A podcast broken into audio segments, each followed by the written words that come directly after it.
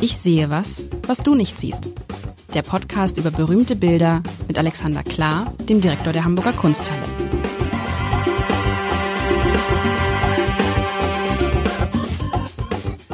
Herzlich willkommen. Mein Name ist Lars Heider und wir suchen, Alexander Klar und ich, nach dem späten Ruhm oder überhaupt nach dem Ruhm Vergangene Woche haben wir uns beschäftigt mit Caspar David Friedrich, der, was ich nicht wusste, sehr, sehr spät erst sehr, sehr groß wurde und das selber nicht mitbekommen hat. Und das, er tat mir so ein bisschen leid, lieber Alexander. Und du hast aber einen, finde ich, schlauen Satz gesagt. Du sagst ja sowieso viele schlaue Sätze.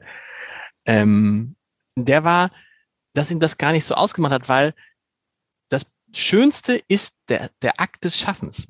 Und da musste ich jetzt dran, dran denken, tatsächlich, das geht einem ja selber so, wenn man, also zum, Beispiel wie wir Journalisten, Texte schreibt, da ist der Akt des Schaffens relativ begrenzt, aber wenn man einmal in seinem Leben ein Buch geschrieben hat, was ja sich viele Leute wünschen, was ja auch so eine Art Kunstwerk, naja, also ein Buch ist es halt. Ähm, das Tolle ist nicht, dass das Buch im Buchladen liegt. Das Tolle ist nicht, dass das Buch verkauft wird. Das Tolle ist auch nicht, dass das Buch vielleicht erfolgreich ist. Das eigentlich Schöne ist, das Buch zu schreiben. Und es ist unendlich, ich weiß nicht, ob du schon mal ein Buch geschrieben hast, ähm, es ist unendlich traurig, finde ich, wenn es zu Ende ist. Wenn das, und zu Ende heißt, wenn es fertig ist, wenn es fertig geschrieben ist. Und vielleicht ist es beim Malen genau dasselbe, dass eigentlich das Machen der Kunst das Entscheidende ist und dann nicht das Ausstellen, das Verkaufen, weil letztendlich ist der Prozess dann ja schon wieder abgeschlossen, oder? Man freut sich sicherlich, wenn anderen Leuten das Bild gefällt, aber wenn man ein Künstler ist, der aus sich heraus etwas schaffen will, dann ist doch das Entscheidende, dass man doch, wenn man was gemacht hat, schon wieder beim nächsten Projekt.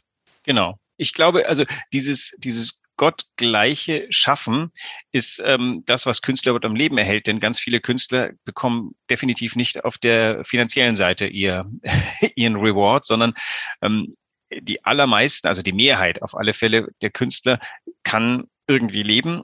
Aber der eigentliche, das, das Herstellen von, das, das Formen, das bildliche Formen von Vorstellungen, Ideen, das ist so, ähm, das ist so befriedigend. Und ja, ich habe auch schon Bücher geschrieben, wobei ich würde unterscheiden zwischen, ähm, also die Literatur zur Kunstgeschichte, das ist für mich tatsächlich mehr so eine Art Abarbeiten von eine Aufgabe. Ich habe aber tatsächlich äh, in meiner Jugend, hätte ich jetzt fast gesagt, äh, während meines Studiums habe ich ähm, quasi belletristische Texte geschrieben. Also ich habe ähm, äh, Hörspiele für den Bayerischen Rundfunk. Also zumindest ah. eins habe ich geschrieben, was damals veröffentlicht wurde. Die anderen wurden alle nicht, aber ich habe Hörspiele geschrieben und eins wurde veröffentlicht.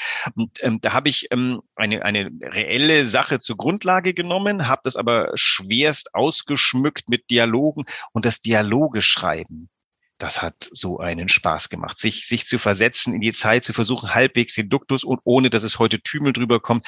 Und da, wie du sagst, als ich fertig war, war ich traurig, weil ich das Ding musste halt in 50 Minuten beim Bayerischen Rundfunk äh, passen und da konnte man nicht zu lang sein.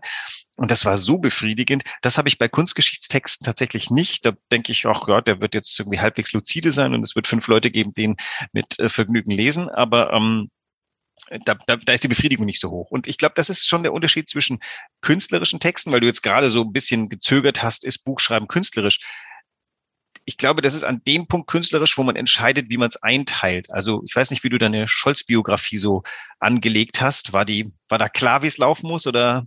Ja, also das war schon, ich hatte ja nur 14 Tage Zeit, das war ein bisschen das Problem. Das heißt, da konnte man jetzt nicht, da hatte ich nicht viel Zeit mehr und da musste es schon eine klare Struktur haben, ja. Und die ist bei einer Biografie relativ klar, du fängst äh, vorne im Leben nee, an. Nee, nee, das so, genau sowas, genau sowas nicht. Das war sehr gemischt. Es war ja auch keine Biografie, sondern eher so sein Weg, wie er Kanzler geworden ist. Aber äh, es, es war, es, ich, ich brauchte dann schon für mich so eine klare, einmal eine klare Struktur, was ich jetzt immer mache, wenn ich solche größeren Projekte mache, dass ich mir eine klare Struktur mache, aber in dieser, also, dass ich weiß ungefähr, welche Kapitel es gibt, aber da drin ändert sich alles und das entsteht dann von selber. Und das ist ja so toll. Das ist ja wahrscheinlich bei der, bei so Bildern auch so, dass das sozusagen, es entsteht, es entsteht aus, aus den Leuten heraus. Und übrigens ist das wahrscheinlich auch einfach nur gerecht, dass die, dass diese Arbeit als Künstler dann so viel befriedigender ist, als meinetwegen die Arbeit als, keine Ahnung, Aktienhändler. Dafür kriegst du halt da die Kohle. Also du hast entweder, ich das ist ja meine These seit langem. In der Regel ist es so, du hast entweder eine Arbeit, mit der du richtig viel Kohle verdienst, ja. Da musst du aber auch manchmal sagen, ja, ist halt nicht so dolle. Oder du hast eine Arbeit, die so unglaublich befriedigend ist, dass es dann auch wo du nicht so viel Geld kriegst, dass es dann auch egal ist. Und dann gibt es Menschen, so wie dich, Alexander, wo beides zusammenkommt. Na, ich kann zumindest sagen, ich schwebe angenehme Mittel. Ich würde das, was mein Gehalt ist, würde ich zu einem Gutteil vielleicht als, okay, das ist jetzt bös gesagt, als Schmerzensgeld, nein. Also ähm, als Aufwandsentschädigung, aber tatsächlich, mir, mir macht mein Job viel großen Spaß. Das ist aber auch das Problem bei Kunsthistorikern. Die sind meistens sehr bereit, ziemliche Nachteile in Kauf zu nehmen, weil sie ihren Job so sehr lieben. Das sollte man nicht übertreiben. Ich habe es nicht übertrieben. Ich äh, habe dafür gesorgt, dass die Balance stimmt. Aber wir sollten mal zu dem Bild. Ähm, Bild. Also ein Ausschlag unseres Gesprächs es kommt. Ist so und es kommt, Intro hat man noch nie. Und es kommt mir und es ist so, dass ich denke, haben wir dieses Bild nicht schon mal gehabt? Und du wirst mir sagen, nein, ich beschreibe es mal. Was sieht man? Es ist der späte Ruhm, über den es gehen soll, hat offensichtlich nichts mit Menschen zu tun, denn es ist ein menschenleeres Bild. Erneut im Mittelpunkt ist ein, nicht, es zeigt verschiedene Häuser und ein Haus ist im Mittelpunkt ein weißes Haus ähm, mit so kuppelartigen Dächern. Ähm, es gibt in, in Berlin ein Haus, das hat ein Hamburger Werber. Ich sag nicht wer ähm, Jean-Remy Format, hat sich, hat, hat sich ein Haus bauen lassen, ein ganz besonderes Haus in Berlin und wusste nicht, wie er das Dach machen sollte und hat sich dann das Dach als weibliche Brust gewünscht. Daran musste ich denken, als ich diese beiden Bilder sah, weil die so, so gewölbt sind. Also die Dächer sind so äh, wie eine, wie eine Brust gewölbt.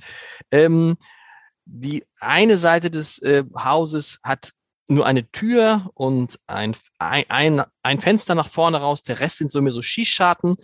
Ähm, insgesamt sind das so Häuser, wie man sie so in Griechenland oder so sich vielleicht vorstellt, also weil sie so weiß und, und karg sind und wahrscheinlich im, im, im Sommer dann die Hitze abhalten, wobei wir uns offensichtlich nicht im Sommer befinden, denn rund um dieses Haus wachsen, stehen ganz, ganz viele Bäume und zwar graue Bäume, an denen kein einziges Blatt ist und die auch irgendwie nicht besonders gesund aussehen. Also graue, graue Bäume und an diesem Haus geht eine Straße, eine Brücke offensichtlich vielleicht sogar vorbei. Also es ist irgendwie so, so, eine, so eine Stadt. Dahinter sieht man auch so ein paar Häuser noch auf, äh, auf ähm, scheinen. Ja, und das war es eigentlich schon. Ein Bild auch wieder so wie das Eismeer vor einer Woche in, den, in der Farbwahl sehr kalt. Und da merke ich wieder, was Farben mit mir machen. Also diese, diese Farbexplosion, die wir vor drei, vier Wochen hatten, das fehlt mir jetzt so ein bisschen. Das ist so ein Bild, was wirklich kalt rüberkommt und nicht sehr einladend und irgendwie, ja. Ich bin gespannt, wie dieses Bild heißt. Haus an der Brücke vor abgestorbenen Bäumen oder so, würde ich es nennen. Es heißt Weiße Nussbäume und ist von Anita Reh. Aha. Und ich kenne mindestens einen Mensch, der mir heute gesagt hat, in meinem Umkreis hier, das ist ihr Lieblingsbild in der Hamburger Kunsthalle. Also es gibt auch Leute, die sofort auf das anspringen. Ich habe natürlich die Hoffnung, dass am Ende des, äh, das des Lieblingsbild. Podcast du wieder da bist, wo du bei vielen Bildern warst, wo du eingestiegen bist mit, äh, du bist ja wirklich nur vielleicht zwei oder dreimal äh, so, so unglücklich äh, ausgestiegen, wie du eingestiegen bist. Insofern. Äh, das stimmt. Aber ich bin, aber ich war auch oft, sehr oft von Anfang an begeistert. Das ist ja so, the first cut is the deepest. Äh, das ist ja hier jetzt nicht so, es ist natürlich auch diese Abfolge von Eismeer und dem einsamen Caspar David Friedrich jetzt zu Anita Reh, die auch depressiv veranlagt war, die auch, du, du nix, du hast aber auch, du hast es auch mit den Depressiven. Ähm, ja. Ähm, und, und, aber, und das wieder bestätigt natürlich wieder dieses, wahrscheinlich sind die, die diese tiefen Erlebnisse hatten, die Demütigung, die Angst, Depression im Leben erlebt haben, das sind die, aus denen dann die große Kunst heraus erwächst, weil du, weil du diesen tiefen Schmerz mal empfunden hast und ihn dann ausdrücken kannst. Und ein fröhliches Bild ist das immerhin nicht. Also es sind weiße Nussbäume. Und warum weiße Nussbäume? Warum sind da keine Blätter dran? Weil es Winter ist. Weil es Winter ist und weil das für das Bild eine interessante Struktur gibt. Vielleicht kurz ein bisschen zum Hintergrund. Also zum einen, wir werden ja nachher noch über späten Ruhm sprechen, denn das war ja die zentrale Aufgabe, die du mir gegeben hast. Wir reden über Menschen, die lange Zeit vergessen waren. Das trifft auf Anita Reh für gute 50 Jahre. Das ist ungefähr dieselbe, derselbe Zeitraum. Ein halbes Jahrhundert war Caspar David Friedrich vergessen.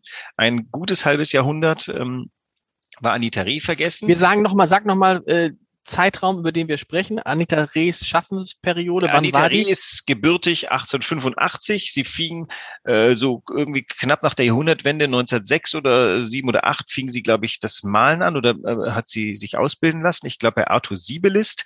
Ähm, und sie ist gestorben durch Selbstmord im Jahr 1933, im Dezember oh. 33 in Kampen auf Sylt.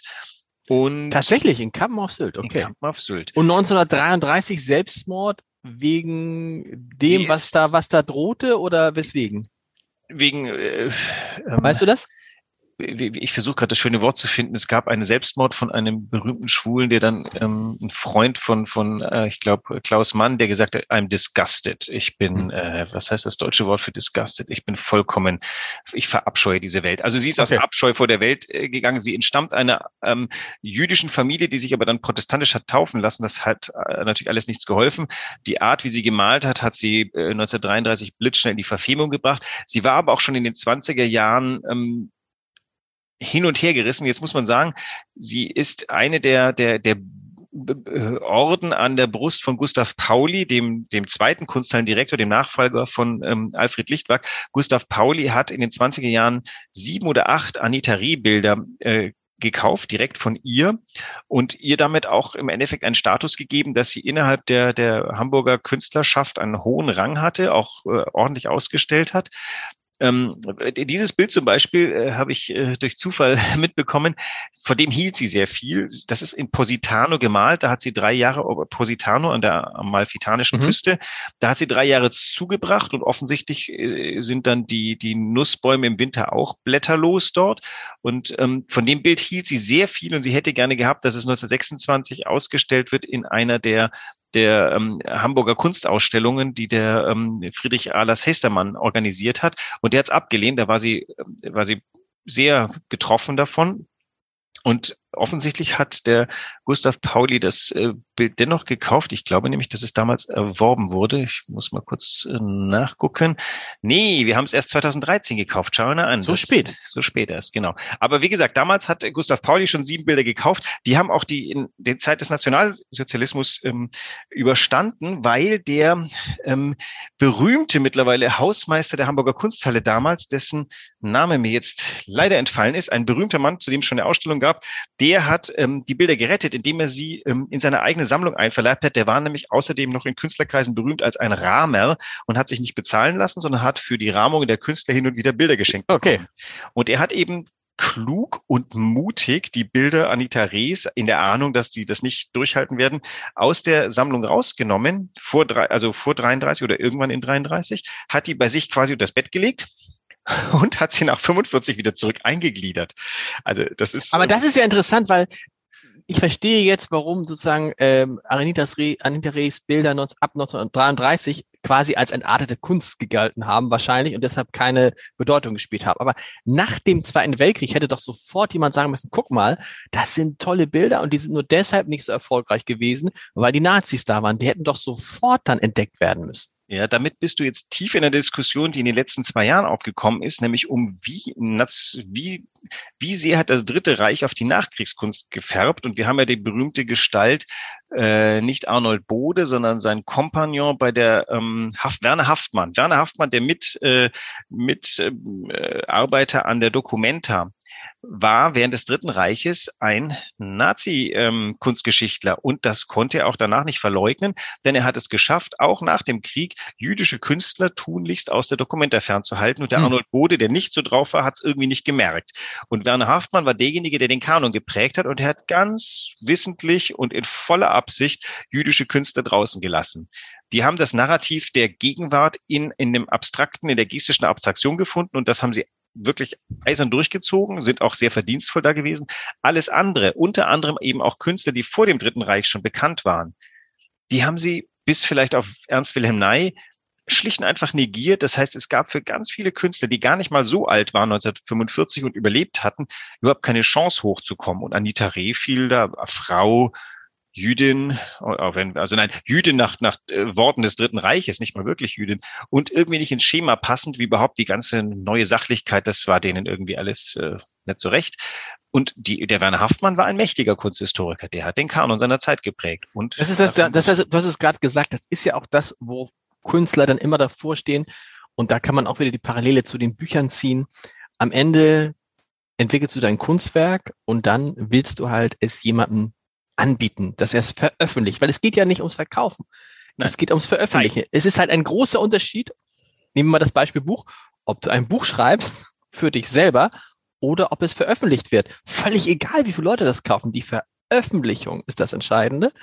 Ähm, Und dann stößt du da als Künstler, was natürlich ein, an, an jemanden, der sagt, ich will das nicht. Und du stößt nochmal an jemanden, ich will das nicht, ich will das nicht, ich will das nicht. Und am Ende hat das aber mit deiner Kunst vielleicht gar nichts zu tun. Äh, vielleicht ist es manchmal nur Zufall. Also wie viel, es gibt die schöne Geschichte, glaube ich, über, über Harry Potter, dass dieses Bild, dass dieses Buch von vielen Leuten abgelehnt wurde, von vielen ja. Verlagen, bevor es dann zu dem Welterfolg wurde. Das heißt, da sieht man, was sieht man daraus eigentlich? Man sieht daraus, dass es, ähm, es braucht das jemand, Gute, der es erkennt. Es, aber, oder, aber es offensichtlich spielt es auch keine Rolle, wenn es jemand nicht erkennt, weil irgendwann, wenn es gut ist, erkennt es jemand oder nicht.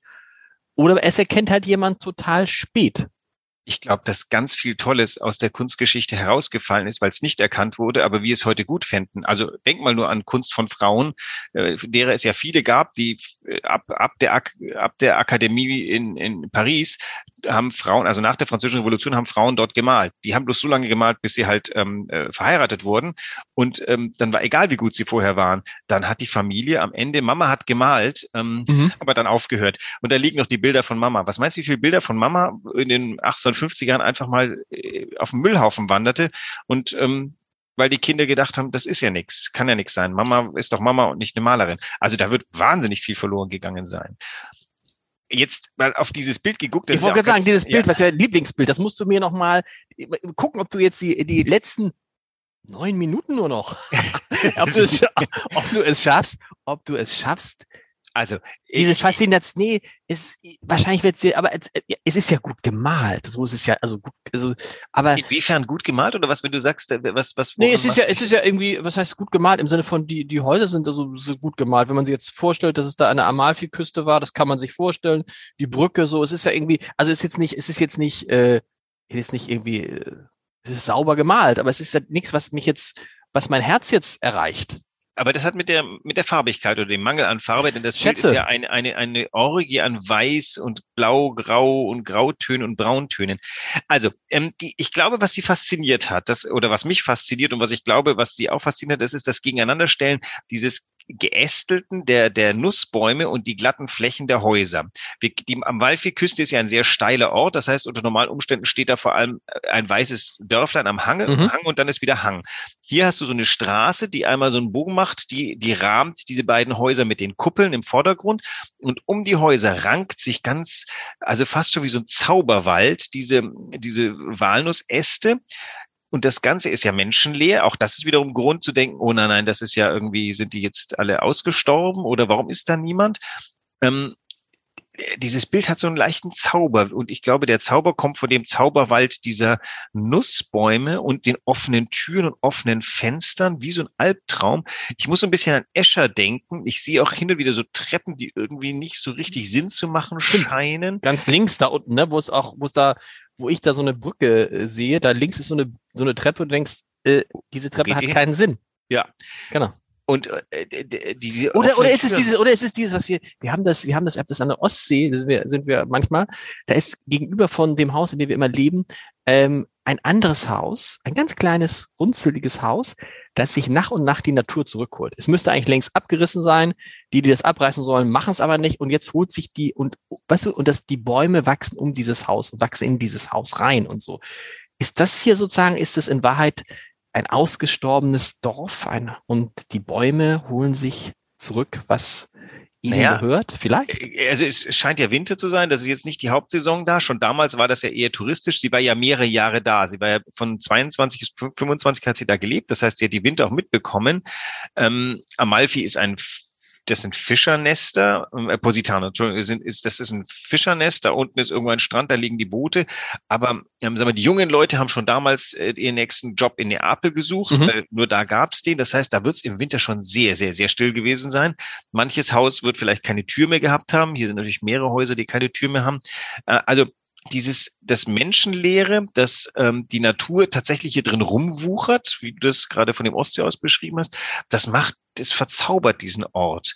Und normalerweise unter Amalfi-Küste, da, da, damit assoziieren wir ja blauen Himmel und äh, terrassierte Gärten und ein Swimmingpool auf halber Höhe. Ja, aber weißt du was? Aber das ist ja dieses für alle, die so wie ich immer davon träumen, am Meer, am Träumen am Meer zu wohnen. Ne? Ich sag meine, sag ich so, da wollen wir nicht jetzt ans, an, an die Ostsee ziehen, ein für alle Mal. Und dann sagt meine Frau, nee, weil im Winter ist es halt so wie hier.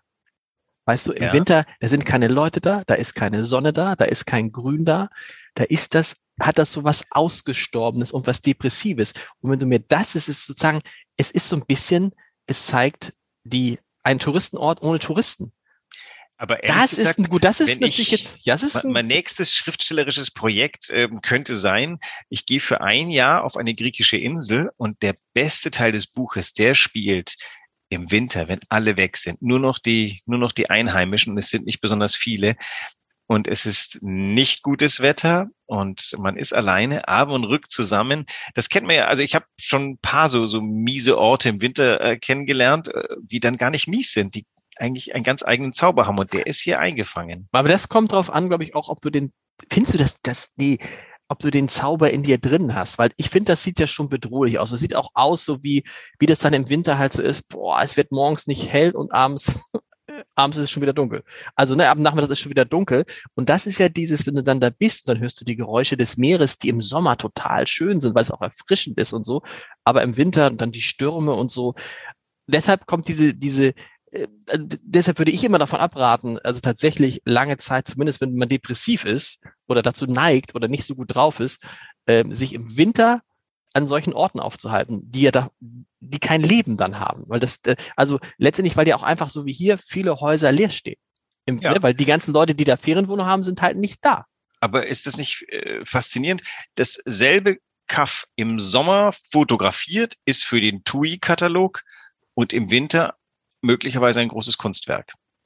Denn den blauen, äh, wir hatten es ja schon über die Sonnenuntergänge. Da ist, da gibt's die schönsten Sonnenuntergänge. Du blickst der Schnur gerade nach Westen. Also in Amalfi gibt's es, äh, in Positano gibt es wahrscheinlich keine Terrasse, wo du nicht auf den Sonnenuntergang blicken kannst.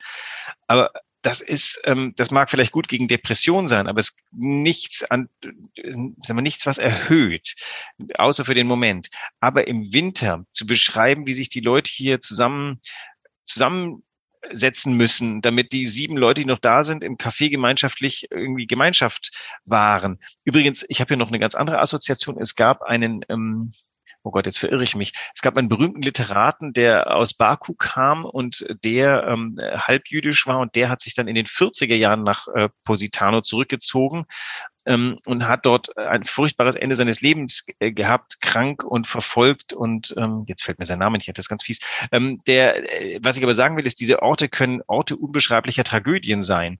Und wenn wir im Sommer durchreisen, wissen wir nichts davon dann, dann ist für uns das lauer Sonnenschein.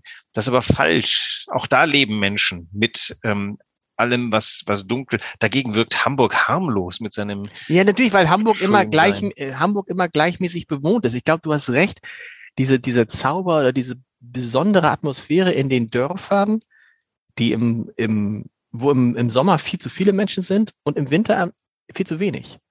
Ne, die dann im Zweifel, wo du ja im Zweifel dann die Infrastruktur gar nicht aufrechterhalten kannst, weil in, bei der Freiwilligen Feuerwehr eben gar nicht genug Leute da sind, zum Beispiel, ne? Genau. weil einfach äh, im, im, Sommer die 50, 60 Prozent der Häuser leer stehen oder durch die Orte, die du dann durchgehst und siehst halt keine Menschen hinter den äh, Und Fenstern. keine jungen Menschen. Es keine jungen, jungen, da. genau, sind, die Alten da, die dann vielleicht, äh, das ist, aber weißt du was, das bringt mich? Haus am Meer. Haus am Meer, das ist deine nächste Aufgabe. Das, Okay. Nein, das ist, also, ja, aber dieses, dieses, ich finde, weil das Meer, dieses, also, oder Mehrblick. Nehmen wir, nehmen wir mal Mehrblick. Alle wollen doch immer Mehrblick haben. Und ich kenne, ich kenne einige äh, gute Freunde, Bekannte, die tatsächlich Häuser, Wohnungen mit Mehrblick haben. Und das ist schon irre. Und trotzdem weiß ich nicht, würde ich mir das für mich wünschen. Wäre mir das, im Sommer ist das cool, im Winter ist es bedrohlich. Also Mehrblick ist es, Mehrblick. Mehrblick ist das Motto. Finde Mehrblick ich, ist das, ähm, findest du ein gutes Motto? Ja, absolut, weil dann können wir über das Erhabene und über das Abgeschmackte reden, denn ist beides ja vorhanden. Ein Mehrblick kann sehr erhaben sein, aber im Fall eines zu süßlichen Sonnenuntergangs möglicherweise äh, schon zu Ah, viel. gut, ist auch ein gutes Punkt, weil dieser Sonnenuntergang ja immer, ich, ich werde nie verstehen, warum immer so viele Menschen Sonnenuntergänge fotografieren wollen. Und das ist, das ist, es er- erschließt sich mir nicht. Ich finde es auch schön, also eigentlich finde ich es gar nicht schön, wenn die Sonne untergeht. Es ist irgendwie ziemlich bescheuert, weil es ist ja dunkel. Ich äh, kann diesen Podcast gerne mit meinem Lieblingsgedicht schließen. Äh, Das Fräulein stand am Meere und seufzte lang und bang. Es rührte sie so sehr der Sonnenuntergang. Mein Fräulein, seien Sie munter. Das ist ein altes Stück. Da vorne geht sie unter und kommt von hinten zurück. Heinrich Heine von meinen Söhnen schon rezipiert. Die können das auch schon aus dem FF. Bis nächste Woche. Wunderbar. Ein wunderbares Ende. Tschüss.